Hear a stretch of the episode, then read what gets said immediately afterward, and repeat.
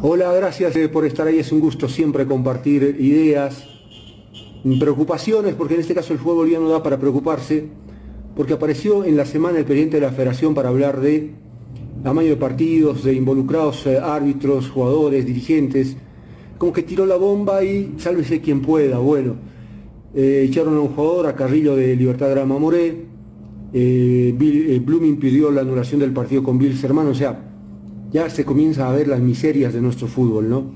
O sea, un club que no permite que el jugador asuma su defensa, porque no hay un audio que condene nada. Hasta ahora, todo lo que escuché, ningún audio condena nada. La existencia de, estos eh, hombres que van manipulando las cosas, sí, sí, es una prueba eh, los, los audios, pero yo dudo de todo, ¿sí? Dudo de todo. Entonces tampoco me a creer que, eh, porque los audios pueden ser también cualquier cosa, ¿sí? Entonces por eso necesitamos pruebas, pruebas, que la dirigencia del fútbol, la parte denunciante, rápidamente nos demuestre con contundencia que el fútbol boliviano está dañado, que el fútbol boliviano está adulterado, que está fraguado, que está eh, el torneo, ¿sí? Está viciado. Estamos esperando eso. Mientras tanto, no podemos hacer nada. ¿sí?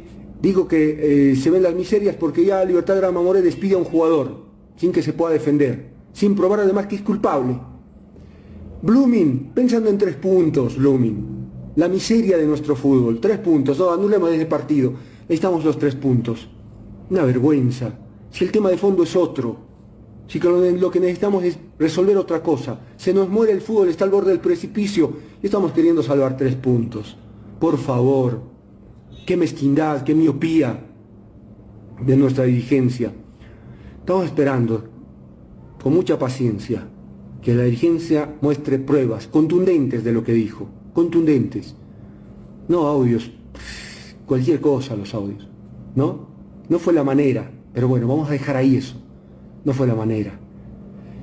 Esta es una emergencia, el fútbol está eh, urgido por resolver esto, está en terapia intensiva y se dan el lujo de esperar. Bueno, qué paciencia, ¿no?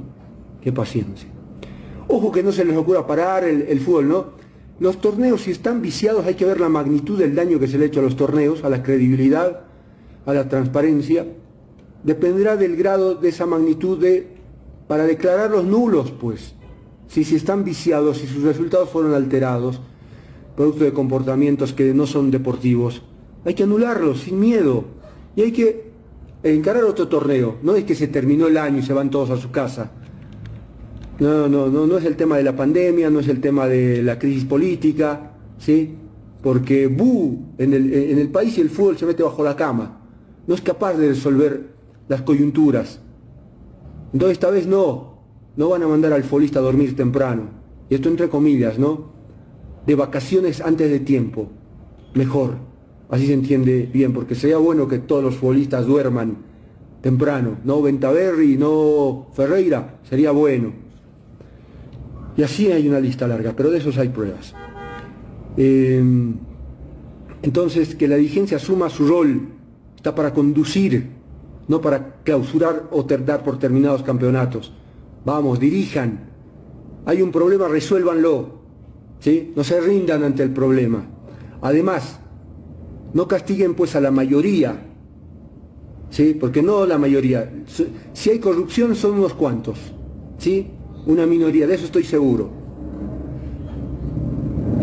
Pero no por esos cuantos vamos a matar el fútbol.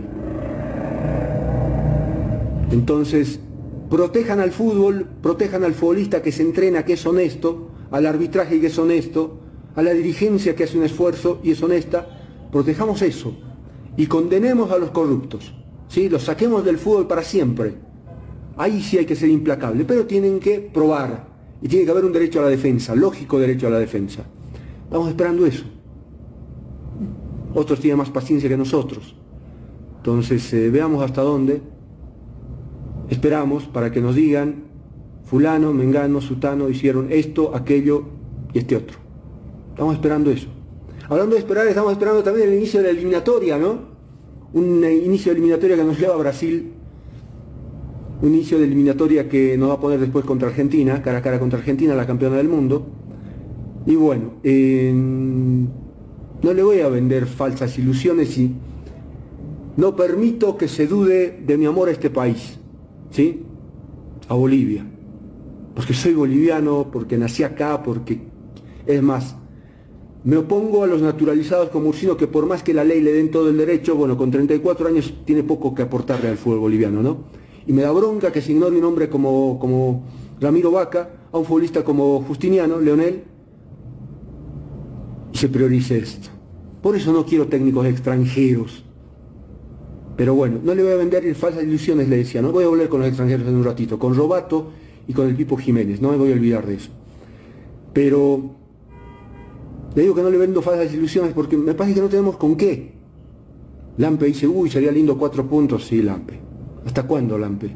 Eres amigo, te quiero mucho, he mirado los partidos en el exterior por, por vos, los partidos del Atlético Tucumán, ¿sí? He mirado qué pasaba en Chile por vos, porque te hemos hecho un seguimiento a la carrera. Eres un gran tipo. Pero mi cariño no tiene nada que ver que cuando te equivocas y dices cualquier cosa, y hace mucho que vienes con eso, la anterior eliminatoria el equipo volaba, ¿no? Uy, los chicos vuelan. No le ganamos a nadie. No le ganamos a nadie. Y ahora, y sí, sería, si a Brasil yo con un punto estoy feliz y aquí tres, imagínate cuatro. No, no jueguen así con, con las expectativas de la gente. Tanto cuesta decir que contra Brasil no somos candidatos ni por asomo y que estamos casi condenados a una goleada. No, nadie se anima. No, porque no hay que ser bobo, li, li, vamos, vamos, se puede, es fútbol. Puede pasar cualquier cosa, dicen. No, no puede pasar cualquier cosa. No puede pasar cualquier cosa. Cuando no trabajas, cuando no eres competitivo, no puede pasar cualquier cosa. Hay que cruzar los dedos para que Brasil juegue un mal partido. Brasil también viene mal, ¿sí? Viene con un interinato, no sé cómo asimilarán los jugadores de nivel de jerarquía, los europeos, cómo lo mirarán a este hombre que es técnico del Fluminense a Dinisi, ¿sí? ¿Cómo lo mirarán a este que habló pestes de, de en La Paz? Entonces, por ahí podemos tener algo de suerte, de fortuna para que esto no sea catastrófico. Pero de ahí a un punto, ojalá, pero no hay que mentirse, ¿no? No hay que mentirse. Entonces, tanto cuesta pisar tierra, decir la realidad, que estamos expuestos a una goleada, por lo malos que somos y por lo mal que nos preparamos. Bueno, por lo menos es lo que yo creo. Y contra Argentina tampoco somos candidatos, por más altura que hay. Es la campeona del mundo. Por más que venga Messi, no venga Messi. No somos candidatos a ganar. Deberíamos, porque hay una condición que nos ayuda, que nos favorece, que es estar adaptados. Que es 4 de la tarde el sol que hará ese día, uno cree. Los otros caminan, se arrastran. Ya les pasó, ¿no? Con Maradona. Bueno, bueno, esta vez tienen eh, un entrenador campeón del mundo, un entrenador que más o menos tampoco es alguien que por el que yo diga, mira qué entrenador, no, por más campeón del mundo, sigue siendo novato ahí, ¿no? Pero bueno, tiene un entrenador un poquito más inteligente que Maradona, pues no se va a suicidar. Entonces, eh, pero igual no somos candidatos a ganar ese partido. Somos candidatos a de, de 6-0. Y que venga el optimista del presidente de la federación.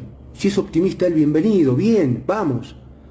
Sigue así con ese entusiasmo que yo he visto mucho de esto y, no me entusiasma nada. Y no voy a ver una novela, ¿sí? No me mande a ver una novela por no ser optimista. Voy a mirar los partidos de la selección. Con expectativa, con, cierto temor, como le digo, con el tema de Brasil y Argentina, porque son poderosos, porque juegan bien. Y nosotros jugamos mal. Se miran al espejo y se reconocer en qué, en qué, en qué puedo ser muy débil. Pero bueno, eh, qué pena, ¿no? Pipo Jiménez. Qué pena Wilstermann más que Pipo Jiménez. Qué pena Wilstermann, que Wilstermann esté eh, en un momento tan malo, tan caótico, que el técnico le presta plata, el arquero le presta plata, y después dicen mi casa. No, no es casa de nadie.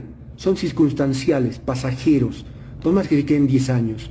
Igual, se terminan y se van.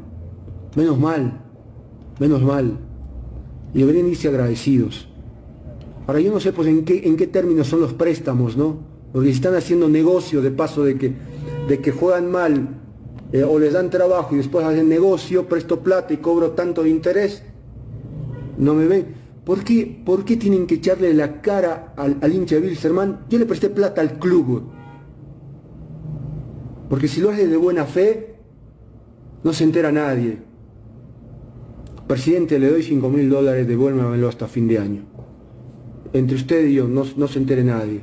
No, el rato que quieren, preste plata, le presté 30 mil dólares. Listo. ¿Se da cuenta? El jugador está por encima del presidente porque el presidente mete la mano al bolsillo, no hay plata. Entonces, ¿quién manda a quién? ¿No? ¿Quién manda a quién? Con razón se sienten tan poderosos, son tan soberbios, entrenador y jugadores. En este caso el Pipo, Jiménez. Que dice al periodista, mientras yo esté acá vos no vas a venir a mi casa. ¿Quién es él? ¿Se equivocó? ¿O no sabe que es su casa? Son circunstanciales, pasajeros. Vamos a terminar con Robato. No, no voy a gastar, no voy a gastar demasiada saliva en Robato. Robato acá te dieron trabajo. Y lo buen entrenador, lo poco buen entrenador que pueda hacer, porque en tu nacional funcionaba, jugaba, sabía lo que jugaba, una buena campaña. Se cayó a pedazos el concepto que tenía de, de vos, de Robato. Porque se pudo criticar, se puede criticar, pero hay que tener tino para criticar. No puedes entrar en la, en la burla. Entonces eres un payaso. Si los payasos hacen payasadas como la que hiciste. Entonces, eh, uno dice, fíjense un poquito más para traer extranjeros al país, ¿no? Fíjense su capacidad profesional, pero también fíjense su calidad humana. Profesionales, serios, que no se van a burlar de una decisión, que sí es cantinflesca. Lo de Costa y su nómina es cantinflesca, así después quieran corregir que la sub-23 y aquello fue cantinflesco. Pero bueno, Robato, pecaste Sí, pecaste, te faltó criterio. Eso no le puede faltar a una persona y a un profesional que quiere crecer. Sin duda que vos no. Bueno, un abrazo a todos. ¿Sí? A todos. Los esperamos mañana a 10 y media de la noche. Viene Valenzuela, me dicen. Ojalá. ¿Sí? Ojalá. 10 y media de la noche a través del ETP Nacional. Un abrazo y gracias. Vamos, ojalá que haya algo, ¿no? Para, para, para disfrutar en la semana que el torneo no se pare, que la dirigencia de la cara que nos proponga soluciones, que la selección juegue, juegue, que haga tres pases, que patee al arco, que nos muestren el gran trabajo del seleccionador y que el optimismo del presidente federativo sirva para algo. Sería muy lindo ¿sí? que más allá de cualquier cosa, los partidos de la selección los puedan ver a través de Bolivia TV, que el gobierno del presidente Luis Arce Catacora se preocupe por el fútbol y por los hinchas del fútbol y que permita que esos partidos puedan ser vistos por el país entero. Estoy soñando. En otras épocas eso no era un sueño, era realidad. Chao, un abrazo.